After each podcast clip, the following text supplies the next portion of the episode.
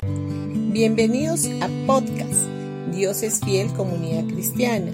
Los invitamos a escuchar el mensaje de hoy. Hola familia, hoy día miércoles 12 de abril del 2023. El día de hoy vamos a estar hablando de la gracia que no podemos ganar. En una oportunidad un pastor preguntó a su congregación qué era gracia y obtuvo respuestas diferentes de cada uno de los presentes. Cada uno tenía su propia definición de la gracia, pero la más común fue favor inmerecido. Esta es la transcripción literal de la palabra original griega charis. Ahora, ¿qué significa favor inmerecido? Significa que Dios hizo y continúa haciendo cosas por nosotros a pesar de lo que nosotros hayamos hecho o merecido. Él nos da gracia en forma gratuita, nunca en función a nuestro desempeño. La gracia de Dios nos ha sido dada cuando siendo aún pecadores Cristo murió por nosotros. Y esto lo podemos ver en Romanos capítulo 5 versículo 8. Jesús murió por nosotros antes de que siquiera hayamos hecho algo por Él. Eso es gracia.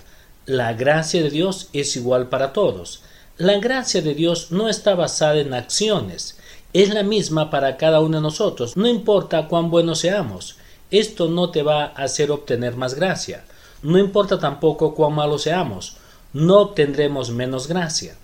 La gracia de Dios depende totalmente de la naturaleza y del carácter de Dios, no de nuestras acciones. Dios eligió darnos gracia sin importar lo que nosotros merezcamos.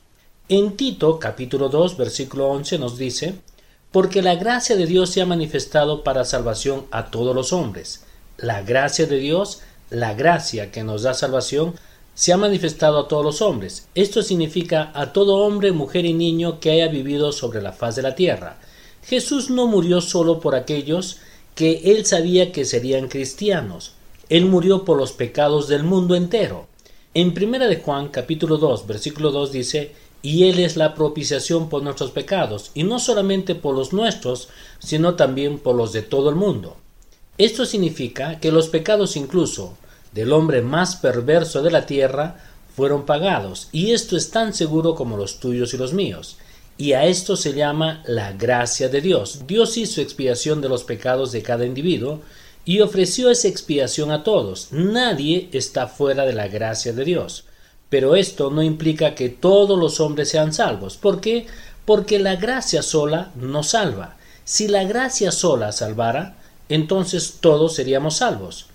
En Tito capítulo 2 versículo 11 dice, la gracia para la salvación se ha manifestado a todos los hombres, pero la gracia aislada no libera el poder de Dios. La gracia debe ser combinada con la fe. La fe viene a ser nuestra respuesta a la gracia. Por eso, Hablemos entonces de la fe y la gracia trabajando juntas en armonía. Bendiciones con todos ustedes y que tengan un gran día.